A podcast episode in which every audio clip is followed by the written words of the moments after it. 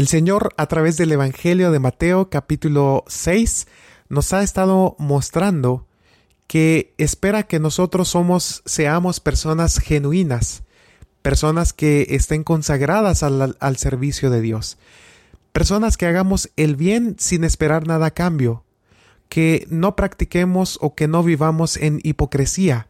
La hipocresía está en contra de la voluntad de Dios.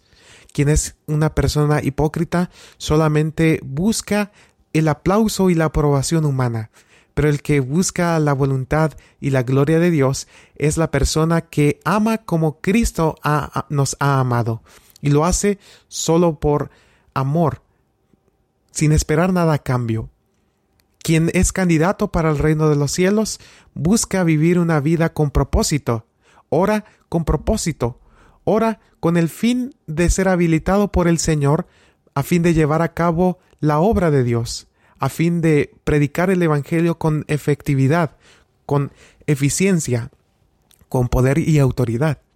Y en esta ocasión nos introducimos a nuestro estudio del Evangelio de Mateo en el capítulo 6 y a partir del versículo número 9. Te invito a abrir la escritura en Mateo 6, 9. Y es mi oración que el Señor pueda ayudarnos a ser hombres y mujeres de oración. Hombres que seamos sinceros y que busquemos en la oración el refugio y la fortaleza para poder vivir una vida de reino, una vida de victoria, una vida que, que, que ponga en alto el estandarte de la verdad, una vida que sea conforme a los principios y estándares que Él nos ha dejado en su santa palabra. Bien, te invito entonces a abrir en Mateo 6 y a partir del versículo número 9. Nosotros vamos a ver en esta oración un modelo tan precioso y vamos a ver cómo es que abarca muchos aspectos de relación. En primer lugar vamos a ver cómo implica una relación entre Dios como el Padre y nosotros como sus hijos.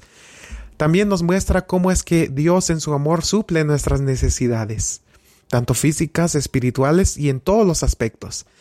Pero también vemos cómo es que el Señor en la oración modelo nos indica cómo debe ser nuestra relación con el prójimo, incluso y sobre todo en circunstancias en las que no, en, las que ha habido alguna falta, en la, en la que ha habido alguna situación que ha sido causa de una disputa, de una separación quizás. Pero también en esta oración modelo nosotros vemos cómo Jesús nos muestra cómo enfrentar al maligno, cómo nosotros podemos ser vencedores y poner en alto su nombre. Bien, vamos a iniciar con la oración. En el versículo 9 dice, una indicación, es un imperativo. Por tanto, oraréis así. Vuelvo a repetir, esto está en imperativo, es un mandato, y es que cuando Dios manda algo, también nos habilita. Todo mandato es una habilitación de parte de Dios a fin de cumplir su voluntad, y su voluntad es que nosotros oremos de la siguiente manera. ¿Qué es lo que implica orar en el nombre de Jesús? ¿Qué elementos están en esta oración que nos ayudan a comprender cómo podemos nosotros obtener esa eficacia en la oración? ¿Qué aprendemos en esta oración sobre lo que implica orar con fe? ¿Qué aspectos nos indica esta oración que deben formar parte de nuestra vida para recibir la pronta respuesta de Dios? ¿Por qué debemos orar con fe? Bueno, eso es parte de lo que nosotros estudiaremos el día de hoy. Dice, Padre nuestro que estás en los cielos. Dios es nuestro Padre y Él provee nuestras necesidades se presenta en esta oración al Padre como nuestro proveedor. Y no solamente eso, sino que es nuestro. Es decir, implica cercanía. Nosotros podemos acercarnos a Él con confianza porque Él nos escucha. Y además dice que está en los cielos. Él está en una dimensión celestial. Por lo tanto, al acercarnos, no lo hacemos con indiferencia, lo hacemos con respeto, porque Él es nuestro Dios, porque Él es nuestro Señor, porque Él es nuestro Padre y nosotros sus hijos, y como hijos obedecemos con fidelidad. Y lo pedimos o lo solicitamos con todo el respeto que se merece. Sigue diciendo la oración, santificado sea tu nombre. Aquí nosotros vemos elementos muy importantes que hacen que nuestra oración tenga sentido y propósito. Aquí nosotros vemos la palabra santificado. Y la palabra santificado tiene que ver con apartado. ¿Apartado de qué? Apartado de este mundo y sus concupiscencias para cumplir, para cumplir los propósitos. La palabra santidad implica la idea de apartado para llevar a cabo ciertos propósitos. ¿Y qué propósitos? Los propósitos de Dios, por supuesto. También menciona el nombre del Señor. Y es que el nombre del Señor involucra o representa también su carácter. Así es que hemos sido llamados para separarnos del mundo a fin de cumplir los propósitos de, Dios y reflejar su carácter. Cuando tú te acercas al Padre en oración, tienes que hacerlo con la seguridad de que estás de que estás viviendo una vida separada del mundo, una vida que cumple los propósitos de Dios y una vida que testifica de su carácter, de su amor, que testifica de su gloria. Así es que nos acercamos a Él en oración, no solamente eh, con el objetivo de orar por orar, no, lo hacemos con la seguridad de que estamos viviendo de acuerdo a su voluntad. Esto es lo que hemos estado viniendo aprendiendo, eh, venido eh, estudiando, mejor dicho, en cada uno de los estudios a través del Sermón del Monte. Hay una relación estrecha entre vivir de acuerdo a la voluntad de Dios y recibir la respuesta de nuestras oraciones. Hay una conexión tan estrecha porque Dios es, si bien es cierto, es que derrama su sol sobre buenos y malos, pero Él espera que sus verdaderos hijos vivan y oren con propósito, vivan una vida de oración y vivan también con fe, que vivan para cumplir con la palabra de Dios, que vivan con el fin de mostrar a otros el carácter de Dios y que inspiren a otros a conocer a Jesús y a aceptarle como su Salvador personal.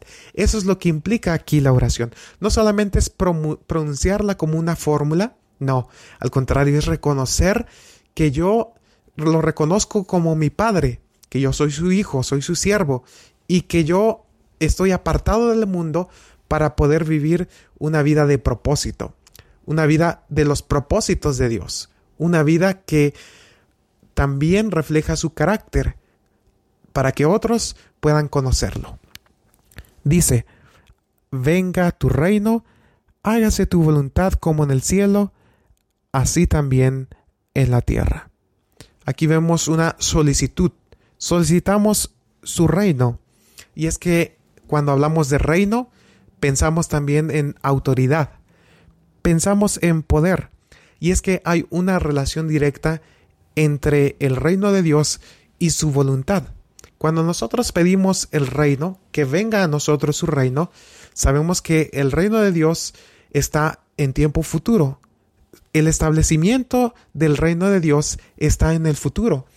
Pero mientras estamos aquí en la tierra, el Señor Jesús nos dijo que podemos aprender a vivir vidas de reino.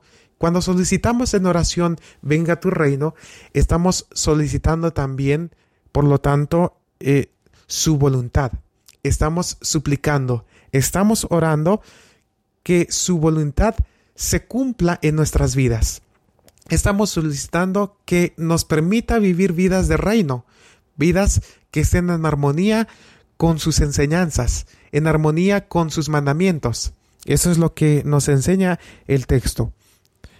Vemos que él dice que se haga en, el, eh, en la tierra, así como también en el cielo. En el cielo hay orden y armonía. Y nosotros oramos para que Dios venga a traer orden y armonía en nuestras vidas. Orden y armonía en nuestros hogares, orden y armonía en nuestras iglesias. Por eso nosotros solicitamos que como en el cielo, también aquí en la tierra, porque esa armonía, esa paz, esa unidad que se vive en el cielo, también pueda ser una realidad aquí en la tierra. Pero ¿cómo debo estar viviendo? Como un candidato para el reino de los cielos. Debo ser yo la persona que está haciendo la voluntad de Dios y de esa forma inspirar a otros a vivir también vidas de reino, vidas que se consagren y que reconozcan a Cristo Jesús como el Rey, el Rey de Reyes y Señor de Señores. Sigue diciendo, el pan nuestro de cada día, y aquí nosotros vemos en la expresión de cada día una comunión diaria. Nuestra relación y nuestra oración a Dios no solamente es un acto específico en cierto momento de la semana, no, es diario. Nosotros buscamos el pan, el alimento físico diariamente y nuestro cuerpo nos lo pide. Pues que nuestra, nuestro ser interior, ese ser que ha nacido por el Espíritu, también nos pida ser alimentados por su palabra. Jesús dijo que no solo de pan vivirá el hombre, sino de toda palabra que sale de la boca de Dios.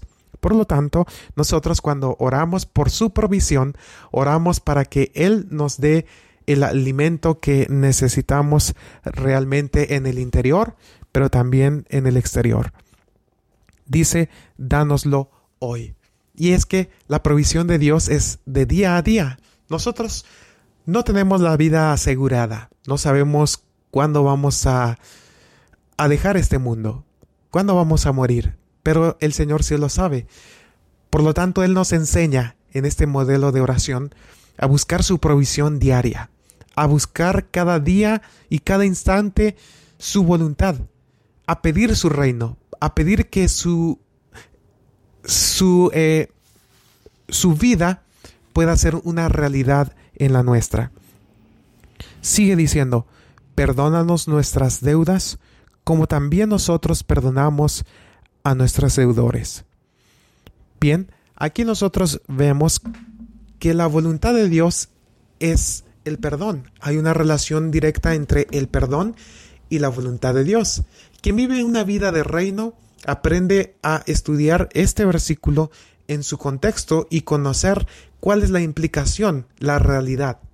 Y la realidad es, por ejemplo, que si tú en algún momento de tu vida tienes un disgusto, una pelea, un desacuerdo con alguien y se ha creado un ambiente, se ha creado una circunstancia en la cual ha habido separación por causa de ese disgusto, por causa, por causa de, esa, de ese desacuerdo, entonces el concepto que el Señor nos muestra en esta oración modelo es que nosotros podamos pensar en ese momento. Si mi Padre me ha perdonado a mí, que yo soy un ser vil y pecador, si Él me ha dado su perdón, si Él me ha dado su salvación, ¿cómo yo no voy a ofrecer también el perdón a mi prójimo?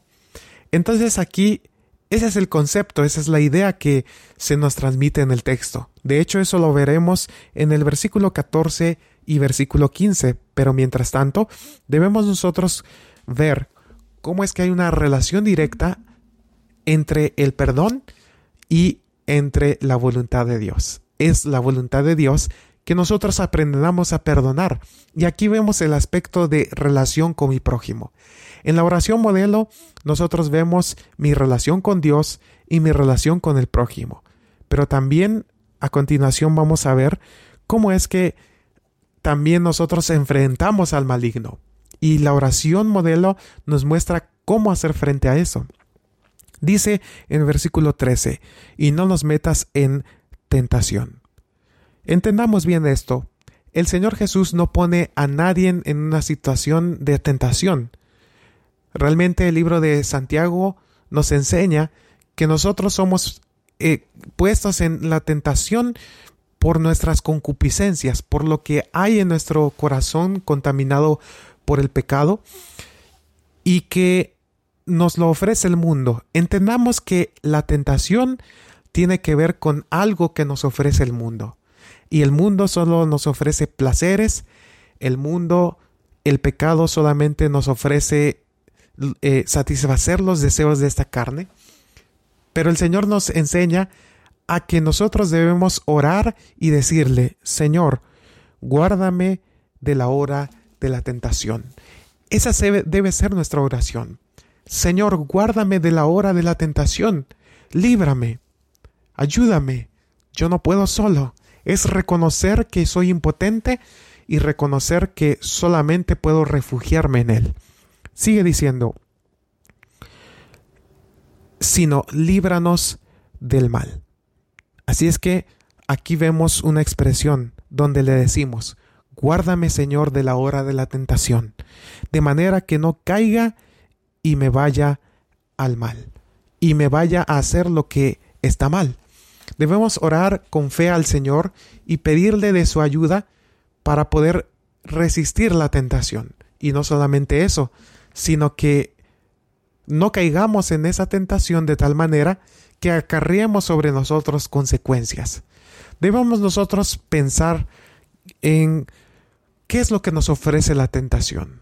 Porque Satanás solamente muchas veces llega, presenta su tentación, caemos y se va, y lo único que llega a nuestra vida es sufrimiento, dolor, adversidad, frustración y destrucción, también la muerte. Recordemos que el pecado tiene que ver con la muerte y la muerte es una consecuencia del pecado. Así es que Satanás solamente viene a tentarnos y viene solamente a causarnos la muerte en última instancia. No solamente muerte física, sino también la muerte espiritual. Por lo tanto, nosotros debemos orar a Dios y decirme, guárdame de la hora de la tentación, de tal manera que yo no caiga en el mal.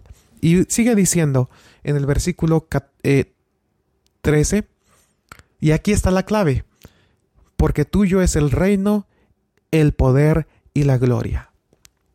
Aquí nosotros reconocemos que hay un contraste entre lo que el mundo ofrece y sus tentaciones, las tentaciones del maligno, y el reino de Dios. El reino de Dios solo viene a traernos beneficios, el reino de Dios implica su autoridad y su poder. El reino de Dios implica que nosotros deseamos y anhelamos vivir conforme a los propósitos de Dios. Deseamos vivir una vida de reino. Así es que hacemos una comparación cuando llega la tentación. ¿Qué me ofrece la tentación y qué me ofrece el reino de Dios? El reino de Dios, por supuesto, me ofrece vida y vida en abundancia. me, me ofrece un un mensaje de esperanza, un futuro lleno y lleno de grandes promesas. Por lo tanto, yo me aferro a esas promesas y por lo tanto mi súplica, mi oración es porque venga el reino de Dios, que se aleje el enemigo y la tentación, pero que venga el reino de Dios, que mientras estoy aquí en la tierra yo pueda vivir una vida de reino. Sigue diciendo, tuyo es el poder y la gloria. El poder es de Dios. Nosotros buscamos el poder de Dios con el fin de darle la gloria, con el fin de que al recibir ese poder, esa habilitación, entonces yo puedo resistir al mal y tener la autoridad y el poder de vivir una vida victoriosa en Cristo. Eso es lo que implica el texto. Cuando tú oras debes orar con la certeza y la seguridad de que, de que puedes pedir en el nombre de Cristo el poder necesario para vivir una vida de reino, una vida que le dé la gloria que Él merece. Cuando tú oras con propósito, cuando tú oras incluyendo estos elementos a tu vida, cuando tú vives una vida que de, un testimonio en favor del carácter de Dios, de su nombre, entonces le das la gloria, puedes esperar la provisión de Dios para poder cumplir con sus propósitos para poder vivir una vida de bendición a las personas que te rodean. Qué maravilloso, qué precioso es este modelo de oración. Qué precioso es que el Espíritu Santo pueda internalizar cada uno de estos principios y nos pueda ayudar a que esta, que, a que nuestra oración no solamente sea algo de labios para afuera, sino sea algo que nosotros vivimos y que aceptamos y que creemos y por lo tanto reaccionamos con fe ante las promesas de Dios. La revelación de Dios tiene que ser parte de nuestras oraciones. Es decir, las promesas que están en su palabra deben ser parte del pedido de oración. Nosotros oramos conforme a las promesas que Él nos ha hecho. Eso es orar con propósito. Eso es orar de acuerdo a su voluntad.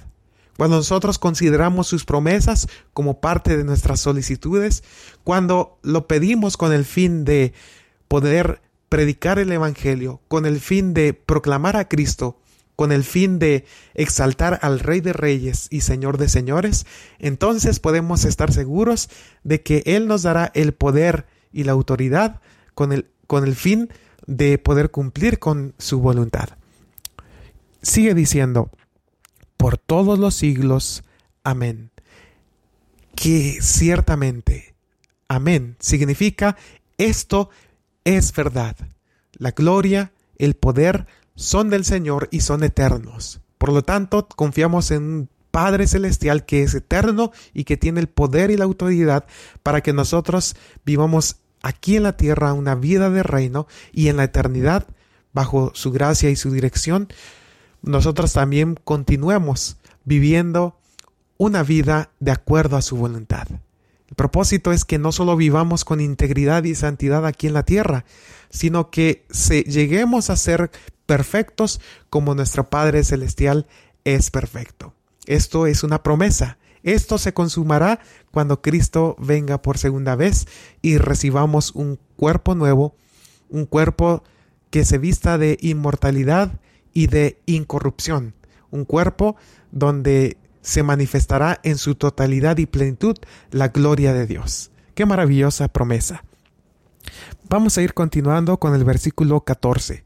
Por tanto, de manera que la indicación es, si perdonáis a los hombres sus ofensas, os perdonará, os perdonará también a vosotros vuestro Padre Celestial. Pero si no perdonáis sus ofensas a los hombres, tampoco vuestro Padre os perdonará vuestras ofensas. ¡Uh! ¡Qué profundo! ¡Qué interesante! ¡Qué mensaje tan poderoso! Y es que cuando la Biblia enseña que cuando nosotros estamos enojados con, mm, por ejemplo, nuestra esposa, las esposas con los esposos, la, escritura enseña que debemos reconciliarnos, que no se ponga el sol sobre, nos, sobre nosotros, porque nuestras oraciones estarán totalmente limitadas. Nuestras oraciones no pueden llegar efectivamente al Padre si no estamos en reconciliación, si no hemos perdonado las ofensas de quienes han hecho algo contra nosotros. Esa es la perspectiva que aquí presenta. Algo, algo que nos ha hecho alguna persona, nuestro prójimo, ya sea un conocido, un compañero, un miembro de nuestra iglesia incluso, nosotros debemos aprender a perdonar, porque esa es la voluntad de Dios. El perdón está de acuerdo a su voluntad. Y el Señor desea que desea ofrecernos su perdón, pero también nosotros debemos aprender a perdonar. Si nosotros no perdonamos, tampoco recibiremos el perdón. Qué importante mensaje para nosotros en esta escritura. ¿Cuán dispuesto estás tú a perdonar a esa persona que te causó un mal, ya sea que haya sido reciente o que lleve muchos años. Tal vez tú has sido esclavo de, esas, de esa situación y tu mente, en tu corazón, no hay paz. El Señor quiere darte paz, quiere darte plenitud, pero la única forma en que experimentarás la plenitud y la gracia y el amor de Dios en su plenitud, en su totalidad, es cuando tú liberas cuando tú perdonas, entonces tu corazón estará abierto para poder recibir todas aquellas cosas que el Señor tiene reservadas para ti y para mí. Así es que Esta es la invitación, este es el mandato del Señor. Orar es un mandamiento, no es algo opcional, no es algo de que si quieres o no, es algo necesario imperativo para que nosotros podamos aprender a vivir vidas de reino mientras estamos aquí en la tierra. Y bueno, quiero finalizar introduciéndonos al versículo 16. Y es que hay una relación tan estrecha entre el ayuno y la oración. El ayuno, en el contexto de las escrituras, siempre va acompañado de la oración. Si yo ayuno sin un propósito de orar, simplemente estoy haciendo como una dieta, pero nada más. No va a haber poder, no va a haber una respuesta a los propósitos de Dios. No, simplemente es ayunar por ayunar. La Biblia presenta una relación estrecha entre el ayuno y la oración. Van de la mano, van estrechamente ligadas con el fin de poder estar habilitados para recibir ese poder, esa provisión que Dios quiere darnos con el fin de que podamos nosotros vivir conforme a su voluntad. Es importante que nosotros entonces practiquemos adecuadamente el ayuno, que lo practiquemos tal y como el Señor Jesús lo ha enseñado. Nosotros vemos en el libro de Isaías y en otros libros también de las Escrituras en Santiago, donde habla sobre el ayuno, el ayuno genuino. Así es que estudiémoslos también con oración y pidámosle al Señor que nos ayude a poder vivir una vida de ayuno y oración conforme a su voluntad.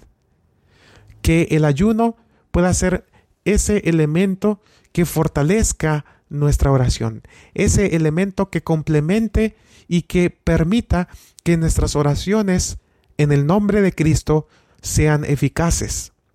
Eficaces en el sentido de que nos apropiamos del poder de Dios y que Él hace la provisión, de que Él provee lo necesario para que nosotros podamos vivir vidas con propósito, vidas plenas, vidas en armonía con su santa y divina voluntad, vidas que se caractericen por proclamar la gloria de Dios, vidas que se caractericen por vivir conforme al carácter y la voluntad de Dios.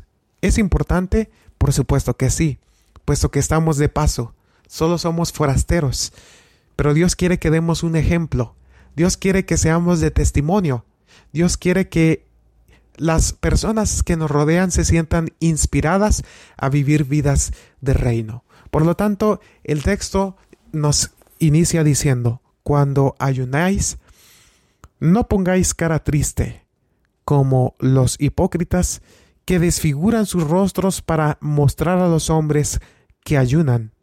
De cierto os digo que ya tienen su recompensa. Bien, con esto nos introducimos al estudio de que viene a continuación, el ayuno, su importancia, su práctica correcta. Eso es lo que nosotros estudiaremos y necesitamos comprender que hay un poder, un poder que Dios quiere darnos, pero no experimentaremos ese poder sino hasta que lo busquemos apropiadamente, lo busquemos de la manera que Dios pide que lo hagamos. Ese poder está reservado para ti y para mí. Y no solamente para utilizarlo en nuestro beneficio, sino para utilizarlo en sus propósitos, utilizarlo en el establecimiento, o mejor dicho, en el adelantamiento de la causa de Dios. Bueno, te deseo muchas bendiciones. Y bueno, mi oración es que el Señor pueda bendecirte, que el Señor pueda bendecirnos cada día, que podamos vivir vidas de reino que nosotros podamos vivir con sinceridad, que la hipocresía no sea parte de nuestro, de nuestro estilo de vida, que nosotros podamos vivir vidas sinceras, que amemos a Dios de todo el corazón, que nosotros podamos manifestar su carácter, que nosotros podamos vivir como Jesús vivió, que nosotros podamos hacer como Jesús hizo, sometiéndonos a la voluntad del Padre Celestial. Bendiciones.